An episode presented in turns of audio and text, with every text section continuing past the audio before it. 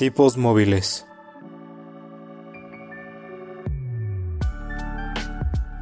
Un podcast que va más allá de los libros y de la realidad.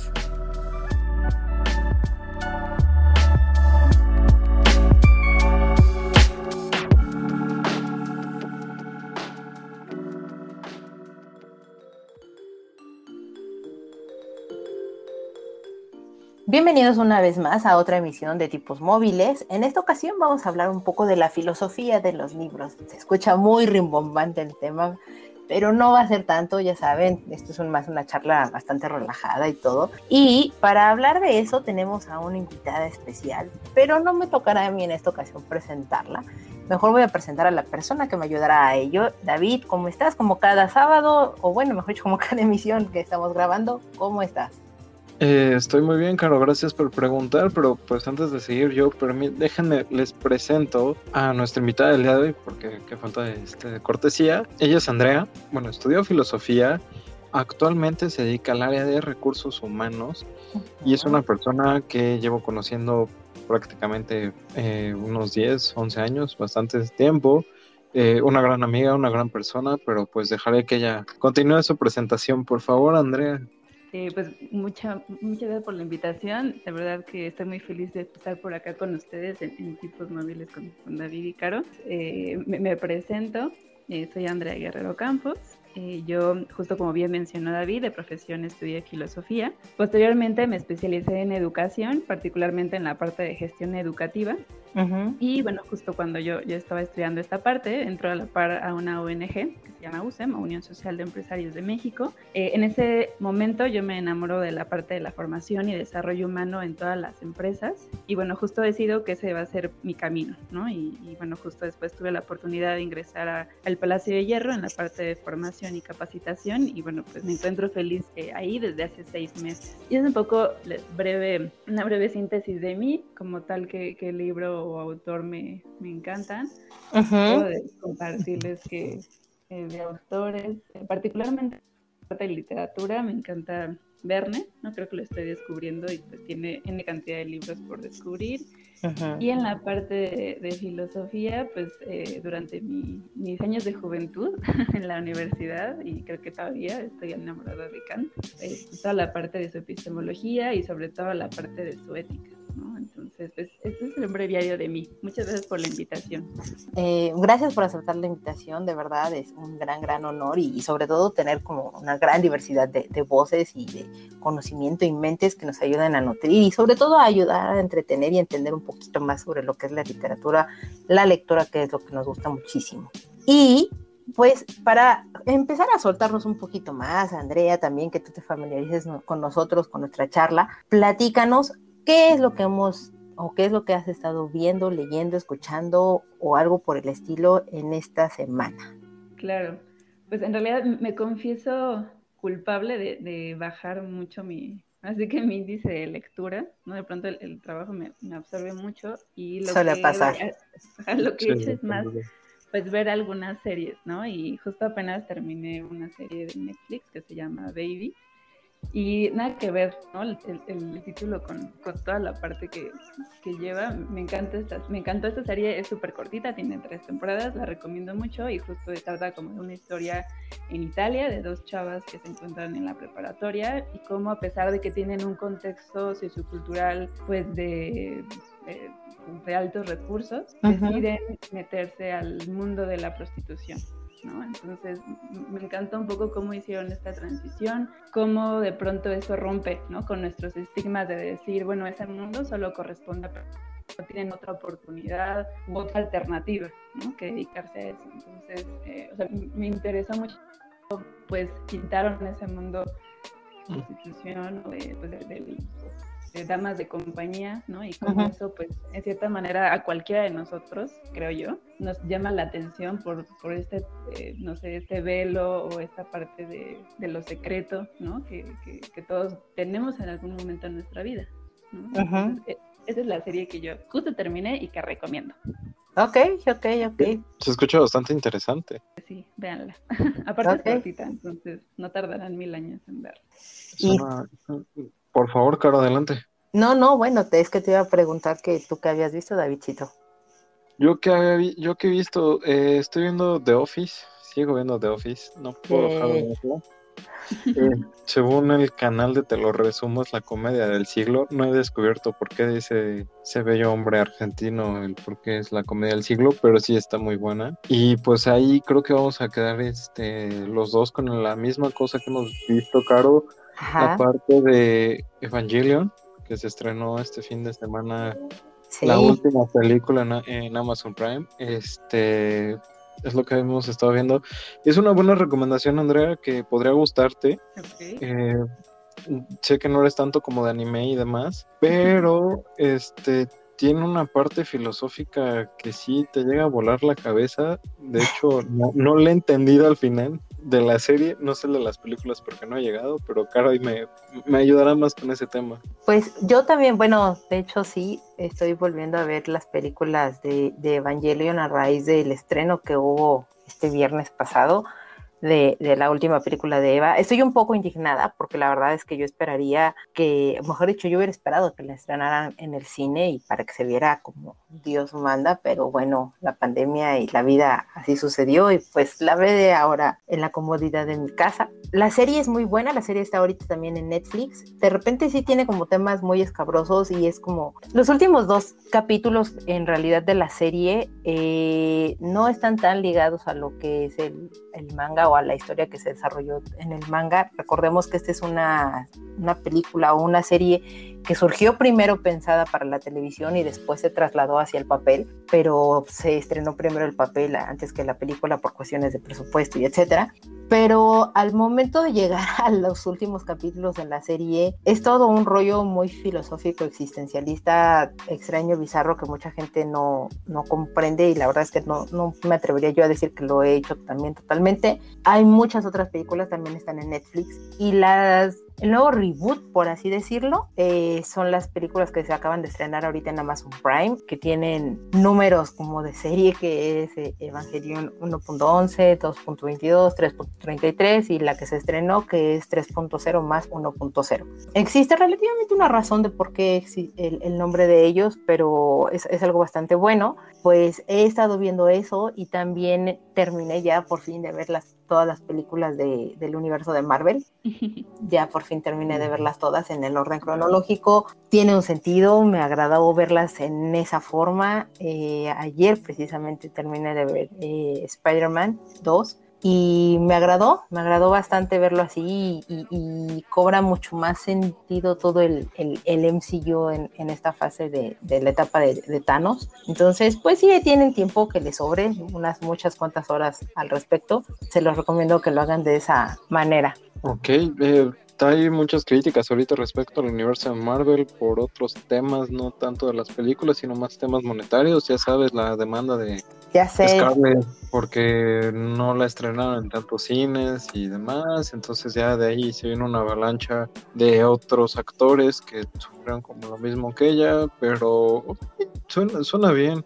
Tal vez así tenga sentido ver Viuda, Viuda Negra, porque la verdad es que si la vi después de todo ya no tiene tanto sentido. No, tiene de verdad todo el sentido. O sea, ahora sí que yo que la vi justo en el orden y en el espacio-tiempo cronológico donde debía de ir, tiene mucho sentido esa película. Y tampoco es que sea el super hilo negro o algo por el estilo, pero se presta como a más cosas y que de repente pueden ser pequeños guiños hacia lo que venga en el futuro, muy, muy en el futuro. Eh, pero bien, entonces, de nuevo, si tienen o les sobra mucho tiempo de repente de su vida y, y quieren rever algo interesante, y con lo que se van a entretener. Creo que aventarse las películas del MCU así, en ese orden cronológico, pues adelante, las personas que tienen Disney Plus, pues nada más es que busquen esa opción. Disney ya se las acomodó así en ese orden y solamente tendrían que agregar las películas de Incredible Hulk, donde sale Edward Norton, y las películas de Spider-Man. Una está en Netflix, la otra está en Amazon Prime. Entonces,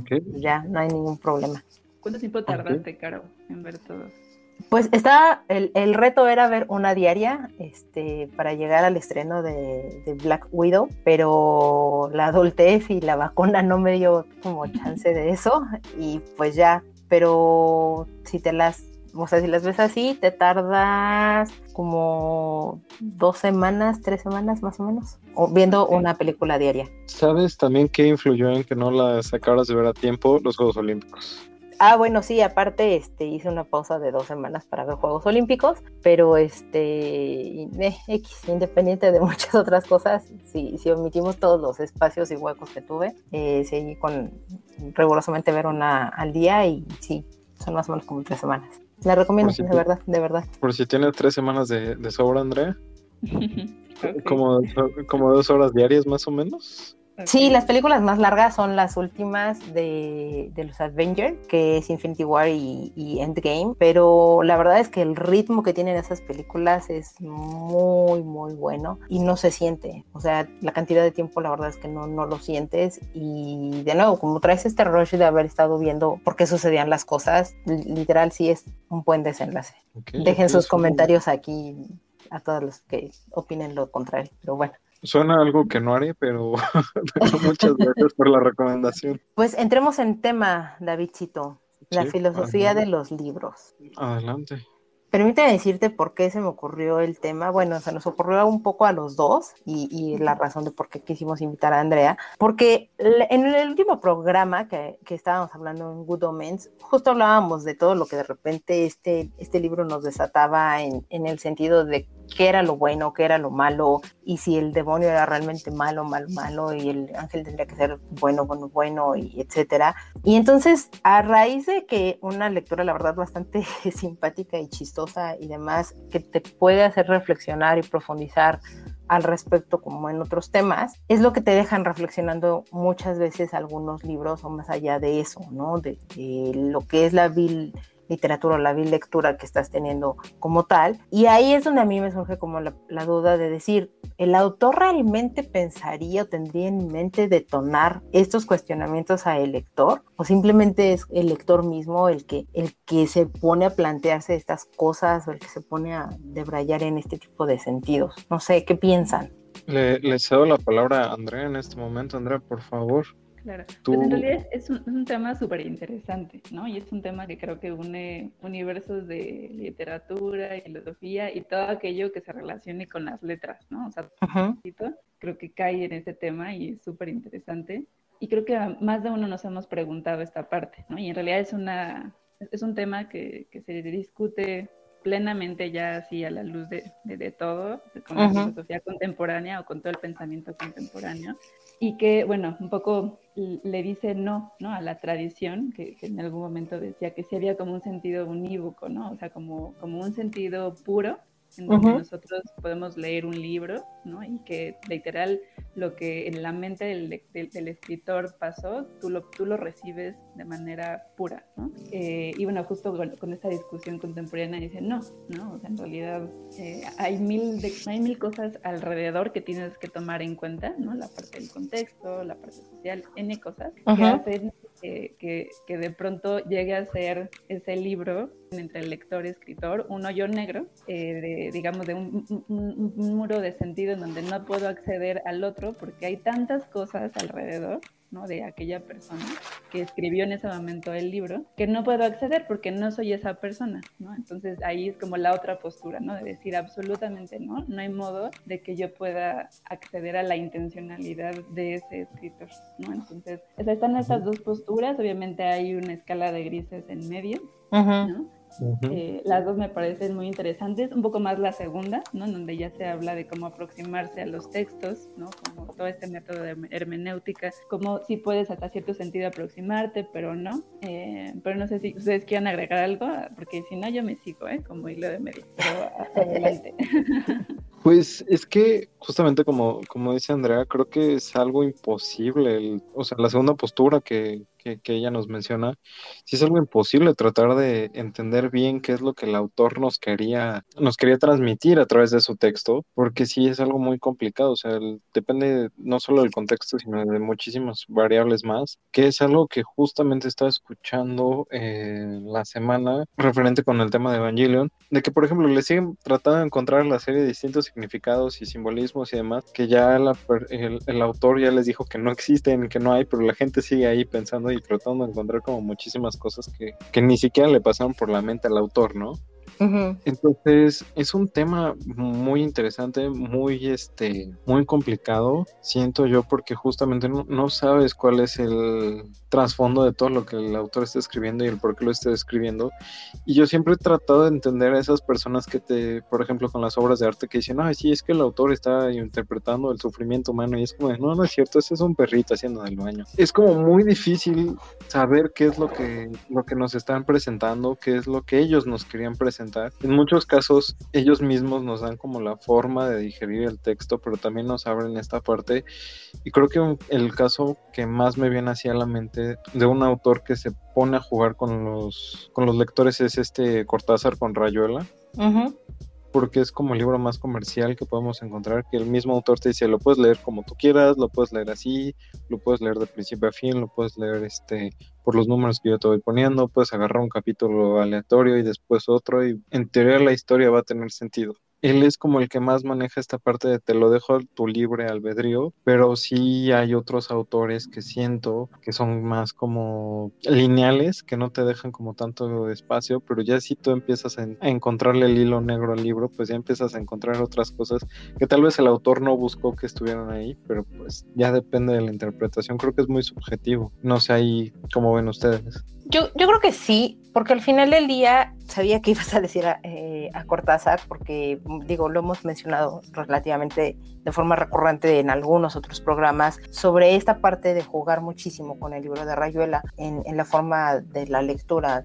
sea lineal o no, en el propio sentido que ellos tienen, pero también, o sea, pensando en otro libro mucho más común y del que todo mundo siempre dice, claro, es que me, me deja pensando en, en la vida y me detona mucho en la cabeza y bla, bla, bla. Y honestamente yo no creo que el autor lo haya pensado y es el autor del Principito. Yo dudo mucho que Antoine de Saint-Exupéry haya pensado realmente en decir, claro, me voy a poner a escribir este cuento con estas vivencias de lo que me pasó a mí mientras estaba yo como piloto, etcétera, para que la gente entonces se ponga a meditar sobre la vida y se ponga a meditar sobre el yo y, y todas estas cosas que mucha gente lo cree. Creo que estoy totalmente de acuerdo en lo que comentaba Andrea de decir, depende mucho los contextos en donde se estén desarrollando y creo que algo que deberíamos de tener muy en cuenta todos los lectores es en qué época se escribió el libro que tenemos en las manos, en qué época se está desarrollando a nivel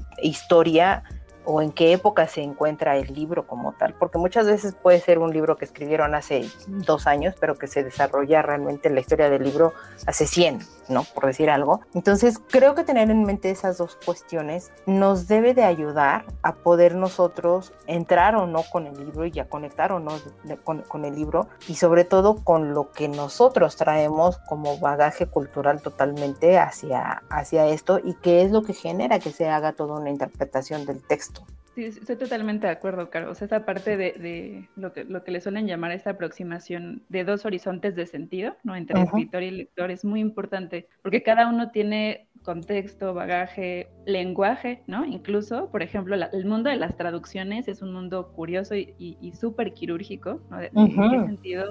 Incluso el mismo lenguaje, o sea, las mismas, los mismos idiomas eh, de las traducciones, como pues pierdes, ¿no? Al final de cuentas pierdes un mundo porque el, idioma tiene un sentido y un, corazón específico y cuando lo pasas a otro idioma es otro, ahora sí que otra construcción lingüística diferente, incluso esa parte, ¿no? Y en fin, en general un mundo que le da sentido particular al texto. Y, creo que con base en eso hay, hay métodos hermenéuticos muy particulares en donde buscan, sí, una interpretación de textos, eh, tomando en cuenta estos pequeños detalles eh, contextuales y todo, todo, todo, así que todo lo que más se pueda contemplarlo. Pero fíjense que justo hay, hay dentro de todo eh, una idea de que sí te aproxima, pero no es inequívoco, ¿no? O sea, por más que te aproximes, va a haber siempre un resquicio que te va a alejar completamente de ese sentido original o puro que quería transmitir el autor, ¿no? Y que es algo que tenemos que dejar ir, ¿no? O sea, no hay modo en, lo que, en el que tú te acerques, por más que tomes N cantidad de, de contextos, de, de, datos particulares, al final de cuentas no va a ser inequívoco, ¿no? Y es, es una crítica, por ejemplo, de Popper muy interesante, que, que me, acor me, acordé justo ahorita que, que, dijo David la parte de que de pronto vemos cosas en donde no las hay, ¿no? Y que uh -huh. justo la crítica es eh, cuánto se esfuerzan los símbolos donde no los hay, ¿no? Y de pronto encuentras incluso en todo hecho una confirmación a tu teoría, ¿no? Y esto creo que puede estar pasando con el tema del principito o incluso con algunas obras de arte en donde todos vamos buscando en cualquier texto algo particular que tú quieres encontrar. Entonces, en ese sentido, creo que también es eh, interesante, ¿no? Que, aparte, que aunque hay una, un esfuerzo hermenéutico para aproximarnos a los autores, siempre va a haber un resquicio que va a ser un hoyo negro, ¿no? O sea, que, que nos aleja de la otra persona porque Ajá. hay miles de cosas que son diferentes a ti y que aunque te las transmitiera, no sabemos cuál fue la intencionalidad pues, final del, del autor, ¿no? Que, que, de pronto nos frustra como lectores, ¿no? O sea, como no tener ese acceso a, a la verdad o al sentido final pero que creo que tenemos que vivir con eso, ¿no? Y que eh, al final sí hay una, sí hay una especie de, co de construcción entre lector y, y escritor que, que, existe, por más que, eh, que el, el, lector o el, el, escritor, perdón, tenga como una intencionalidad, hay una construcción y que creo que, que, eso es algo importante, ¿no? Esta teoría de que los libros están muertos hasta que tú los lees, ¿no? Y tú les, les das vida y les das un sentido. Entonces, que claro, que ahora sí que no es, no es una respuesta única, o sea, está son, son temas que, que, tiene N cantidad de, de respuestas, de, de, de, propuestas, ¿no? Eh, pero digo, particularmente yo me iría a eso, ¿no? A soltar esa búsqueda del sentido final. Ahorita... Ay, no, no, por favor, no, no, dime, dime, dime, por favor. Es que iba a decir, Andrea, que tocó dos puntos importantes. Uh -huh que creo que uno es justamente esta parte de que uno va leyendo, o sea, me he dado cuenta, no en los libros, pero sí con algo muy burdo, que es este, toda esta parte de, bueno, yo no creo en ello, pero hay muchas personas que sí, la parte de los signos zodiacales. Ajá. Uh -huh es justamente lo que platicaba este, con alguien esta semana, de que me decía, no, es que sí, mira, eh, la carta astral que acabo de sacar es justamente mi personal y le dije, no, a ver, espérate. O sea, tú estás buscando en el texto algo que justifique tu creencia en este tipo de cosas. Y es algo que también ahorita dijo Andrea, que uno va buscando en los libros cosas que le hagan sentido y le hagan, bueno, que lo hemos platicado, uh -huh. que te hagan como un clic con tu persona o con lo que estás viviendo para sentirte identificado con ese personaje. Y es cuando tú le empiezas a dar un sentido totalmente diferente al que tal vez el autor estaba pensando en un primer momento. Eso por una parte. Y por otro, justamente eh, ahorita al principio estaba hablando ella de toda la parte de las traducciones, de cómo se va perdiendo, en, de repente se cambia toda la, la parte lingüística teniendo otra connotación a la que el autor había hablado. Y me acordé mucho como esta parte de que a ti cuando son libros en inglés odias leerlos en español o las traducciones por lo mismo de que sientes que se está perdiendo como la parte del autor que te quería expresar en su obra. Eso uh -huh. era lo que, que, quería rescatar porque ese es un tema interesante que podrán hablar ustedes dos. Es que exacto eh, yo recuerdo que en la universidad en algún momento de la vida honestamente no me acuerdo ni en qué materia ni de qué autor nos hablaba este, este profesor pero él decía no que precisamente es una cita de un libro que, se, que dice traductori, tra, ¿qué es? Eh, traitori, traitori, o algo así, no estoy posiblemente diciendo bastante mal, pero al final Lilia eres, era esto, ¿no? Que era un traductor traicionero, porque al final del día al texto nunca lo vas a entender, nunca lo vas a entender al 100% porque tú no eres la persona que lo está creando. Y lo segundo es, si tú estás leyendo una, una traducción, lo que estás haciendo es caer en la interpretación que le está brindando otra persona, lo cual ya viene inyectada como con esa toxicidad, por decirlo de alguna manera, del traductor propio que está haciendo como este traslado lingüístico de, de una obra a un lenguaje, de un lenguaje a otro. Entonces, a mí se me quedó como muy clavado eso en la cabeza y dije, claro, o sea, si, si yo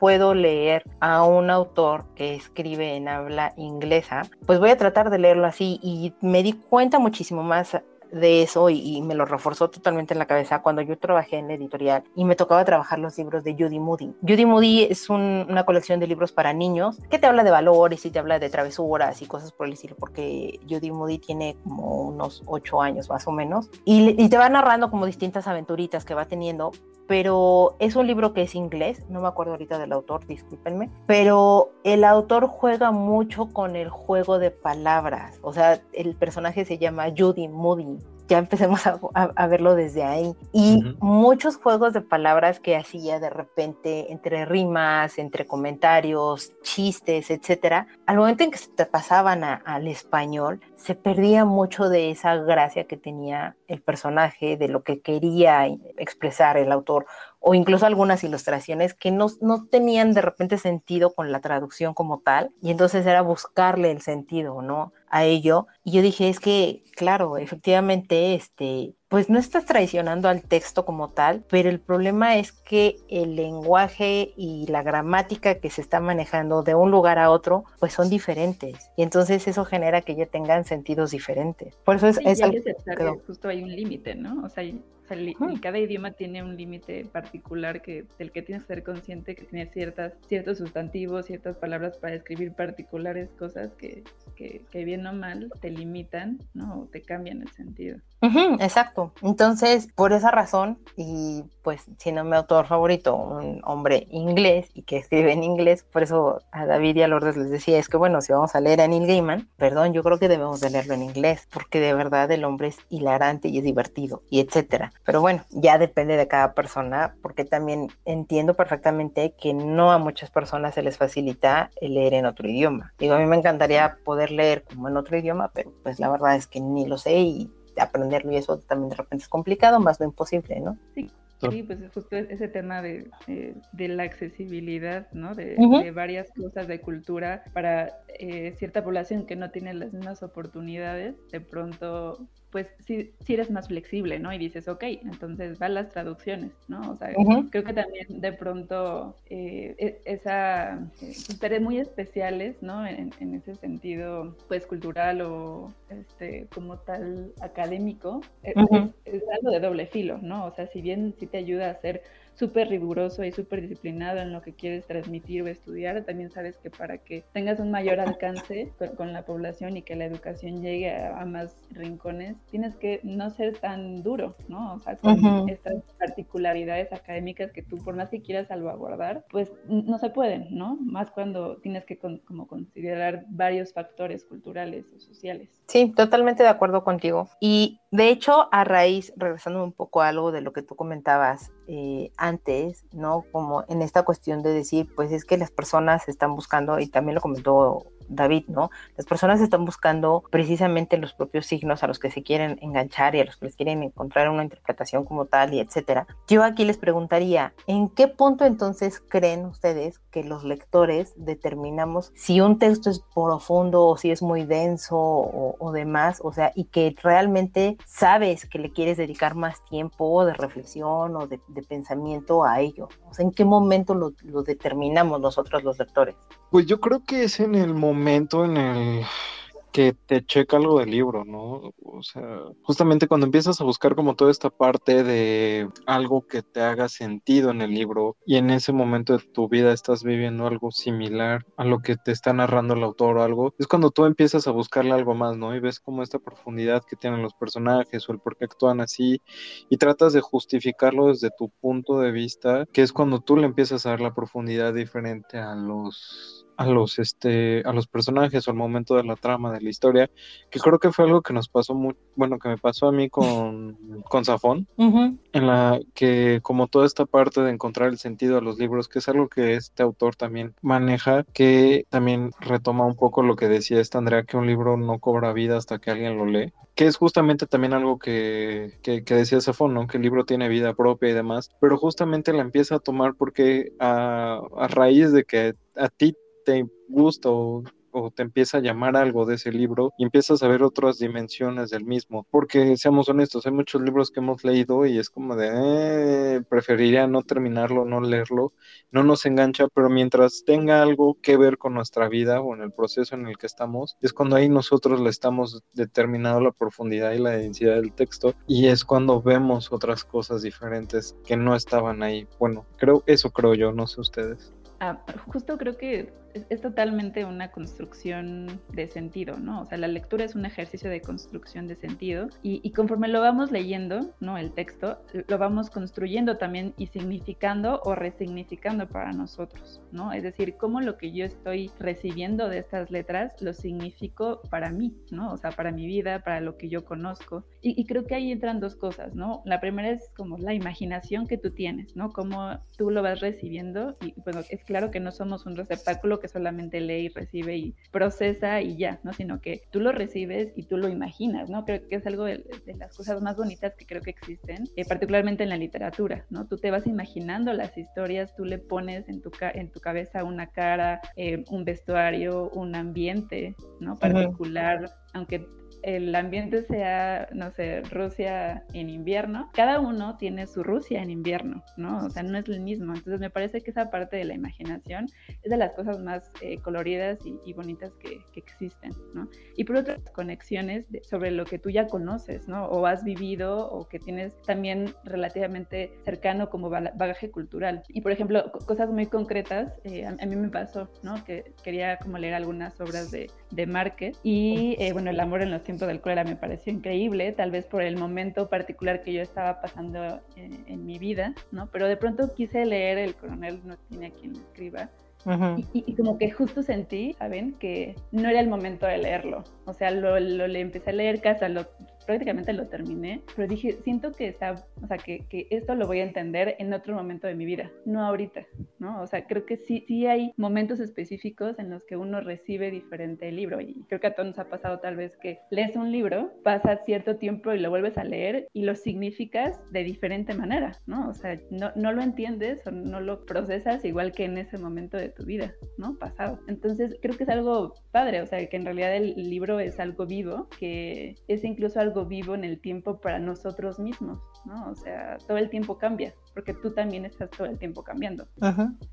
Sí, o sea, de hecho, eh, ahorita justo es lo que, lo que mencionas, ¿no? Y que al final del día, lo que yo creo que sucede con el, con el principito, porque no es lo mismo o no lo entiendes de la misma manera cuando lo lees en, en la primaria, en la secundaria, que normalmente es cuando aparece este texto en, en la vida de todos nosotros, a cuando lo lees 10 años después, 15 años después, porque evidentemente has pasado por muchas otras cosas, en tu mente ya están empezando a, formarse otros pensamientos, otras ideas, y traes ya todo un contexto de muchas más cosas que has leído, que has visto, que has escuchado, que te ayudan a, a tener como significados nuevos de las cosas que te están diciendo las palabras. Entonces, yo también estoy totalmente de acuerdo en esto de que el libro, y, se escucha súper bonito, ¿no? Decir que los libros son algo o son unos entes vivos, y David lo sabe perfectamente, y que fue una de las razones por las que me acerqué a Safón, de decir, el libro te va a llegar en el momento en que tú lo necesites, cuando tú menos lo esperes, y a mí me ha sucedido que eh, hay libros, me ha pasado lo que te sucedió a ti con, con Márquez,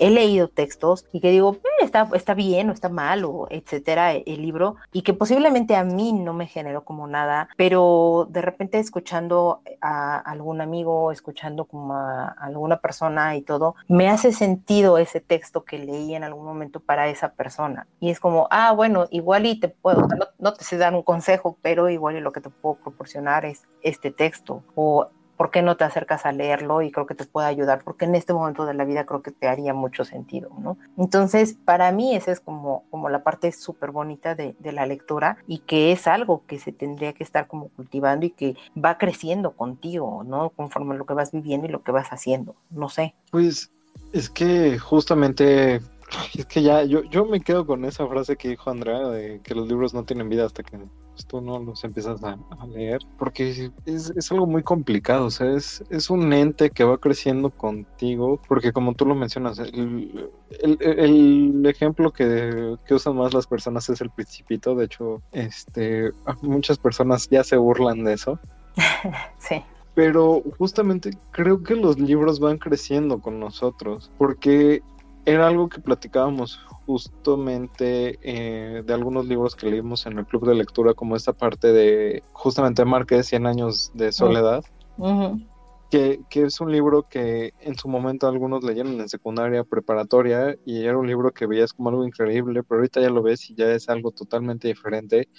Pero este justamente va evolucionando el libro contigo, tu comprensión, la lectura que le das, el trasfondo, toda esta parte este, emocional que va llegando a los libros, pues también lo hace ver como a un ente vivo con sentimientos que se va pegando a ti y va creciendo contigo. Justamente yo el primer libro que leí de, este, de Márquez fue una recomendación de Andrea. Ella me dijo que leyera este, El amor en los tiempos del cólera. Y fue un libro muy bueno que hasta la fecha le tengo cierto cariño y cierto aprecio, pero justamente como dice Andrea, después pasamos a leer este 100 años, 100 años y fue de qué rayos le pasó a Márquez de un libro a otro, ¿no? Porque va cambiando totalmente como el contexto, pero yo creo que en algún momento si volvemos a leer 100 años no siendo tan críticos y esperando algo tan grande, a lo mejor y le encontremos otro sentido, porque el libro vaya, va a ir creciendo con nosotros o va a ir cambiando de acuerdo a lo que necesitemos. Y eso creo que es la maravilla de los libros.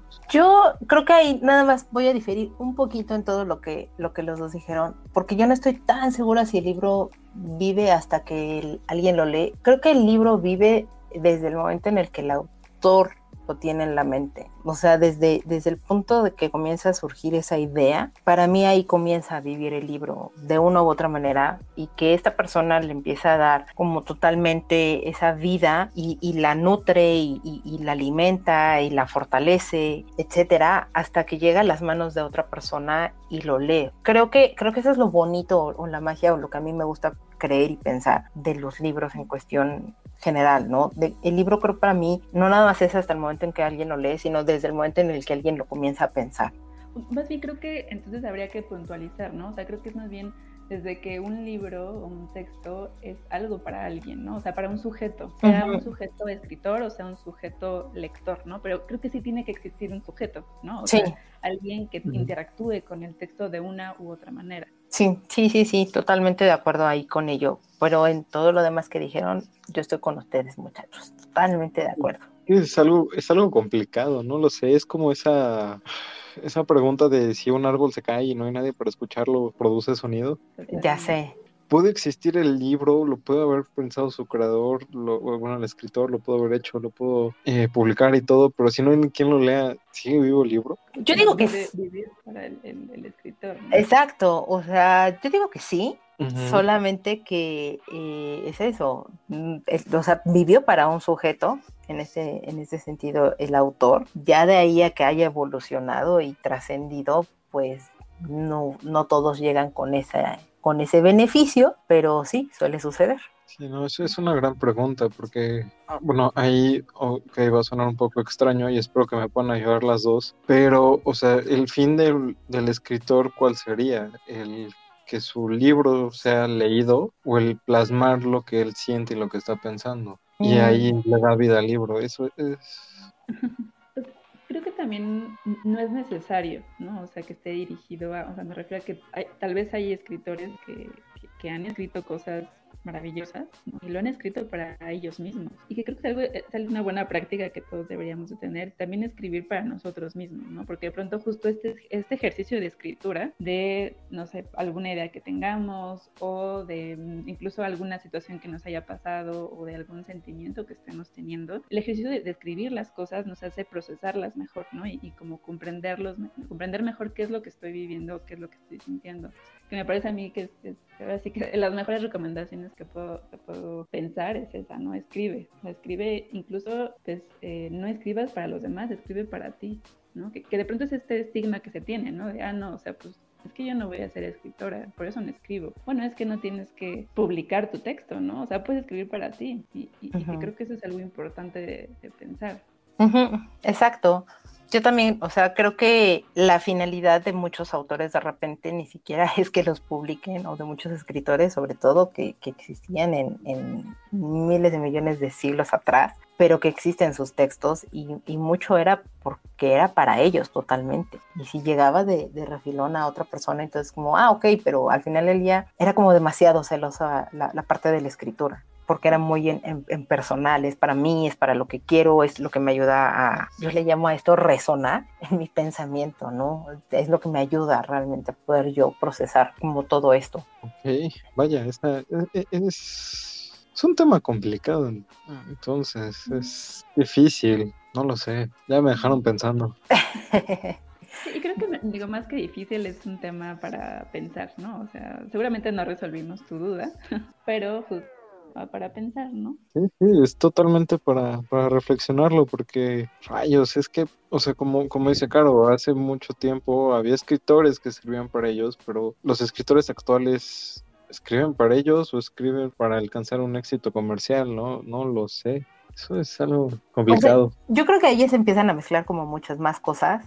Ajá, sí, empieza a crecer en... Porque sí, se empieza a generar como más grande la complejidad, en el sentido de que, bueno, muchas personas pueden tener ideas brillantes, como también ideas no tan brillantes, pero que si la comparten con alguien más y de repente ese alguien más lo cree pertinente por muchas otras cuestiones, hablando en cuestiones de negocio, hablando en cuestiones de gustos, hablando en cuestiones de qué sé yo, por esa razón creo que es que se atreven a decir te vamos a publicar, pero pues no vamos a decir nombres, pero sabemos de muchas, muchas editoriales que de repente están publicando cosas que lo que platicábamos en alguno de los programas, qué, tan trascendental se va a convertir los compas o Yuya o Luisito comunica, qué sé yo, o sea, algunos youtubers o algunos blogueros, ¿qué tanto pueden llegar a trascender al respecto? Te estoy diciendo 50 años más adelante, ¿no?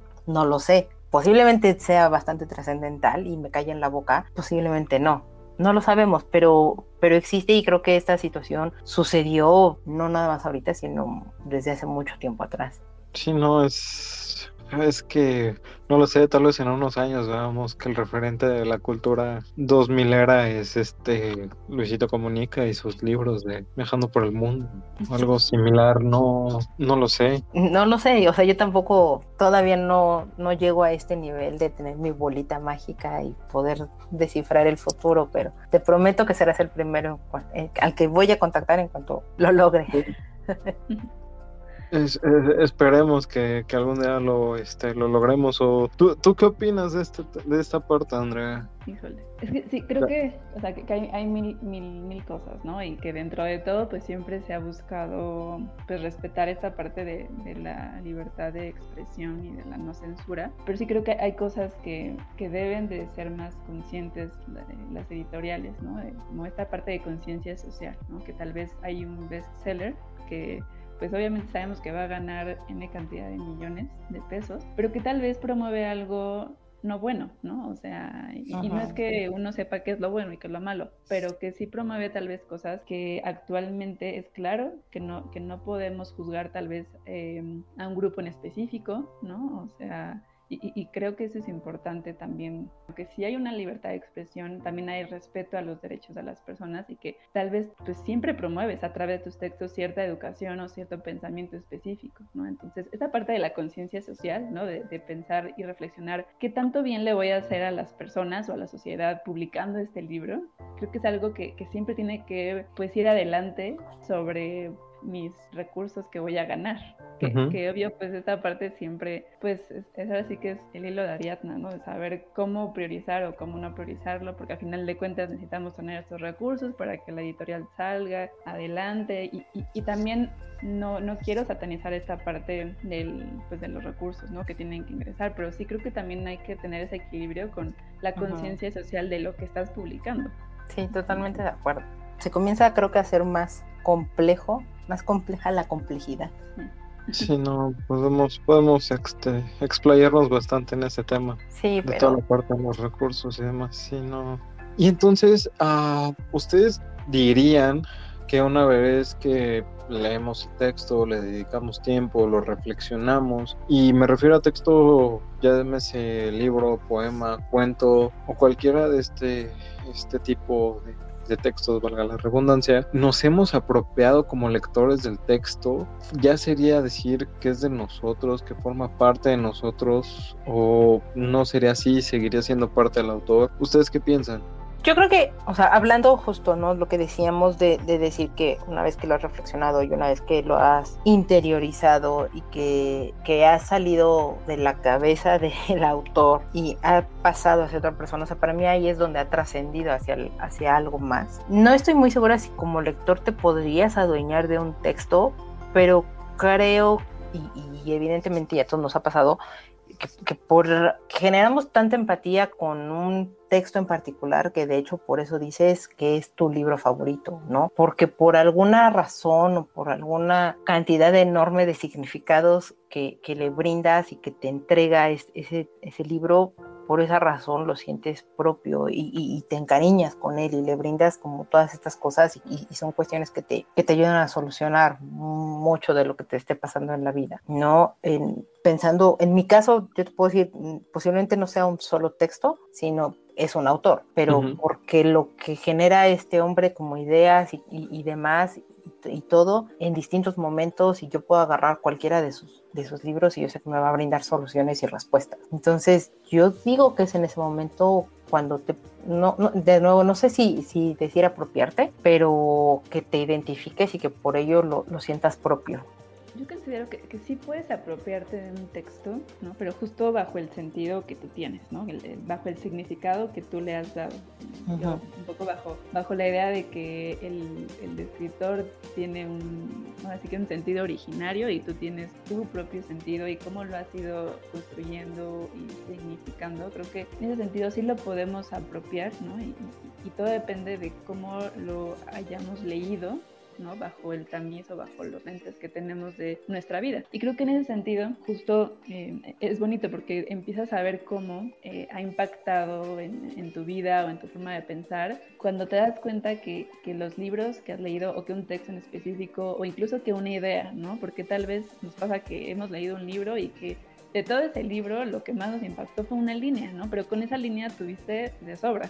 Y, justo esas ideas que, te impactan, de pronto son como unos lentes nuevos con los que, con los que miras el mundo o la realidad, ¿no? Ya empiezas a, cambiar tu forma de construir tal vez ciertas ideas, de percibir el mundo, de percibir ciertos fenómenos. Y creo que en ese sentido es como tú ya te lo apropias, ¿no? Ya empiezas eh, a leer el mundo bajo ciertas categorías, bajo eh, cierta visión particular y creo que eso es lo padre, ¿no? De, que dices, ya me, lo, ya me lo apropié, como cada quien lo haya pues como tal apropiado bajo sentido particular, pero sí encontrándole ese, pues ese plus o, o esa parte bonita, ¿no? Que lo apropias, lo formas, formas parte como de ahora sí que de tu visión y de estos lentes con los que ahora puedes leer la, realidad y el mundo de una manera diferente. Entonces yo creo que así lo apropias, o sea, así te apropias de los textos. Yo también creo que te apropias de los textos, pero creo que te apropias más de la visión que tú le das al libro. Eh, porque por un lado tenemos lo que nos dice el autor, pero por otro lado, que es lo que hemos venido hablando, eh, te apropias de la interpretación que tú le das, porque cada libro eh, es diferente para cada persona, en cada momento va a ser diferente para esa misma persona. Entonces te vas apropiando de la historia que te deja y de lo que te va marcando en ese momento, que es lo que dice Andrea. Entonces yo creo que si haces una apropiación del libro más desde tu punto de vista, no tanto como de lo que te, de lo del autor que plasmó y lo que dice cada una de las letras, sino de lo que tú vas imaginando, vas creando, va cambiando tu mundo, es lo que vas haciendo tuyo. Ok, y bueno, pues para ir cerrando esto, ¿qué concluiríamos o, qué, cuál sería como la conclusión más grande que podríamos sacar como de todo esto? Porque es un tema bastante amplio y, y, nos podemos seguir aquí horas y horas y horas platicando al respecto, pero ¿qué reflexión tendrían ustedes al respecto?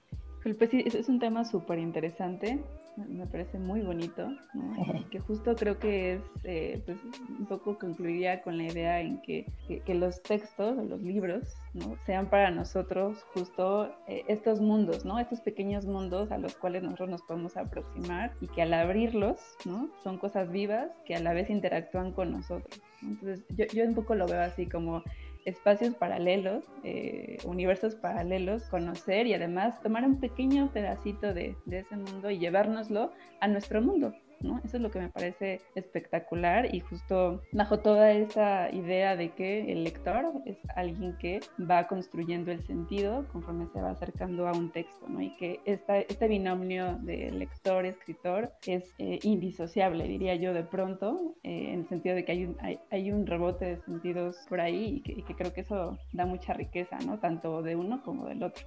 Pues la verdad es que no sé qué más agregar a lo que dijo Andrea, pero es que concuerdo completamente con ella. Toda esta parte de que vamos creciendo con los libros, los libros nos van marcando. Tenemos libros que han ido acompañándonos desde chiquitos, o sea, nuevamente el principito creo que es un claro ejemplo, pero son cosas es que no son cosas, no, no sé. O sea, un libro es un amigo. Es un amigo que siempre está ahí para, para distraerte, ya sea de los problemas que tienes, para reinvertarte un nuevo mundo, para ayudarte a volar como toda esta parte de la imaginación, como para irte enseñando nuevas cosas. Y puede ser un libro de cualquier tema, pero es un libro que sabes que te va a ayudar a crecer como persona.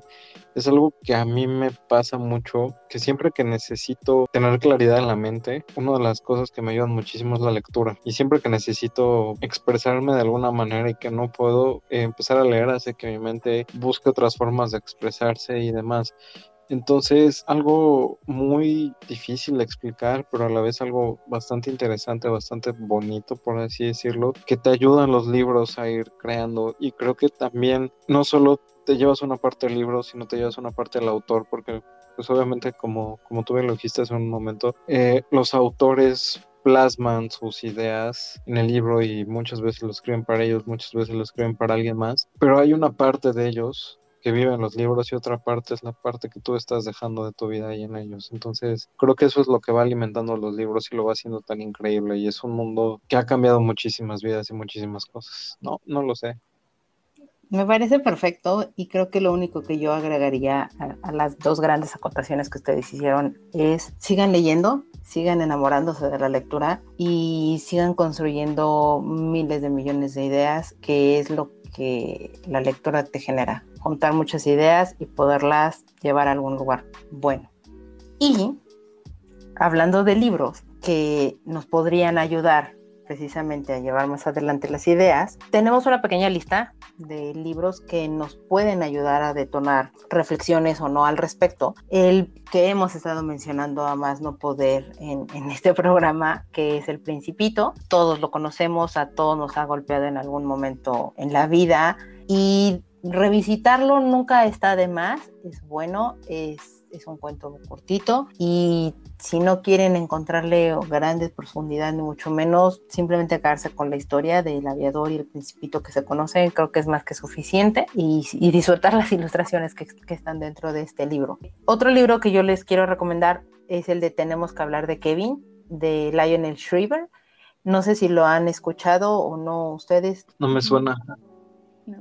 Es un libro que es básicamente las cartas que escribe la mamá de Kevin a el que es su esposo y donde se cuestiona muchísimo el sentido de la maternidad y, y, del querer, o sea, cuándo una persona puede no querer a su hijo y qué repercusiones puede llegar a tener esto. Y toda esa base de cartas es, es una cuestión epistolar muy, muy bonita la historia. O bueno, no, no sé si exactamente bonita sea la palabra, pero sí es una, una historia o es un libro que te ayuda a reflexionar mucho sobre si querer a un hijo malvado te o mejor dicho, querer a un hijo que tal vez no era tan deseado, lo convierte en malvado o no, o hasta dónde puede llegar el amor de una madre por ello, ¿no? Si realmente el amor maternal puede o no ser objetivo. Hicieron una, una película basada en este libro. La película no tiene mucho que ver con el libro y a la vez sí. Es, es un poco complicado explicarlo sin, sin revelar demasiado de la trama ni de lo que sucede, pero yo los recomiendo que se acerquen a el libro de repente acérquense también a la película, es muy buena película y creo que les puede ayudar a detonar muchas cosas en la cabeza y entender o no, cuestionarse o no, sobre todo a las personas que son padres, creo que ahí les puede este, pues mover algo, ¿no? Y otro libro más eh, que les quiero recomendar es El cuento de la criada, también no sé si ya lo hayan escuchado o no ustedes chicos. No, tampoco me suena. Eh, ¿Te suena posiblemente porque hicieron la adaptación de este libro a serie? de Handmaid's Tale, que es muy buena serie y el libro habla totalmente de lo, de lo que es esta mezcla de tener el poder, de cómo se le retiró el poder o, todos los derechos hacia las mujeres, cómo las empiezan a utilizar, cuál es el poder absoluto de lo que pueden o no llegar a tener y, cómo al final del día estas mujeres se convierten como en este paso para sojuzgar a toda una población, ¿no? Son, son, es crudo, es fuerte, es muy bueno y la adaptación que han hecho a la serie ha sido increíble. Entonces, también si se quieren acercar de repente y, ver qué es lo que está sucediendo en un mundo un poco y no tan distópico, creo que eso e, e, es un muy buen acercamiento. Y Andrea, no sé si tú nos tenías unos libritos. Sí, un poco comprendiendo esta idea de, de, algo que de pronto me ha, me ha marcado, me ha cambiado la visión del mundo, bueno, está eh, dentro de todo un poco la parte de, de, cómo he un poco reconfigurado la parte ética. hay que entender muchas cosas alrededor, pero bueno, la crítica a la razón práctica de Kant me parece ah. las cosas que más me han hecho reflexionar y también, bueno, El jardín secreto, ¿no? De, Hudson Burnett me parece eh, el libro más bonito, particularmente es mi, libro favorito y que bueno, pues es, esta idea de, eh, de, esta pureza de los niños ¿no? de cómo van descubriendo ciertas cosas y, cómo cierta, em, pues cierto espacio puede significar tantas cosas para, muchas personas. Entonces, la verdad es que lo recomiendo mucho, me parece el mejor libro. Es súper bonito ese texto, eh, también incluso han hecho películas al respecto, están lindas, pero de verdad acérquense al libro, a los textos, hay muchas ediciones y de verdad súper, súper bonitas. Entonces, muchas gracias por la recomendación. Eh, Davidcito, no sé si tengas algo más. Tengo dos libros que me gustaría recomendarles. Ajá. Uno es Aprender a amar de Osho, un gurú eh, hindú bastante interesante. Los libros de Osho son más como de meditación y todo este tema extraño de ese mundo hindú, pero es algo, es un libro muy bueno que nos explica la forma en la que queremos y por qué queremos de esa forma, el por qué a veces cambiamos nuestro amor por algún objeto o por cómo nos comportamos. Es un libro muy interesante porque no, no eh, quieren entrar en ese mundo. Y el otro es La transformación de la mente moderna, que es un libro que está bueno, no es tan viejito, tiene apenas unos cuatro o cinco años, que es el fenómeno que está pasando en Estados Unidos y cómo ha cambiado la forma de pensar de los jóvenes a partir de todo este tema de los padres que se han vuelto un poco sobreprotectores y cómo han ido cambiando desde la forma en que perciben el mundo los, los jóvenes hasta cómo por la idea de que pueden ser alérgicos a las nueces se han incrementado los casos porque este, en vez de exponerlos a eso para que den el cuerpo eh, pues los, los alejan y entonces eso está creando un poquito más de enfermedades y demás. Entonces es algo, un, es un libro interesante para reflexionar el mundo actual. Entonces, pues bueno, les dejamos estas bonitas recomendaciones. Platíquenos en nuestras redes sociales si han, han leído o se han acercado a alguna de ellas, por favor. Y pasemos como a lo siguiente, que es un comentario que nos dejó Adam Adam este, tiene su propio podcast, escúchenlo también, ese podcast beta, pero Adam nos escribió en relación a el libro, al programa anterior que era Good Omens, ¿Qué libro o serie de libros les gustaría ver en una secuela que no existe? Sobre todo porque generalmente las secuelas son un tema difícil, pero seguro que siempre queda la cosquilla de por querer saber un poco más de ese mundo. ¿Tú qué responderías, Davidcito? ¿Qué libro o serie de libros te gustaría ver en secuela?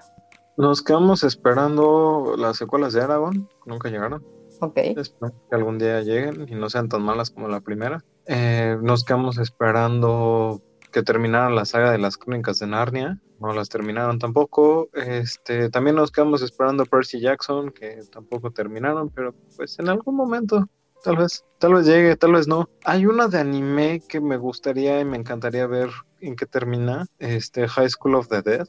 este, el manga tristemente ya no se publicó, lo dejaron inconcluso.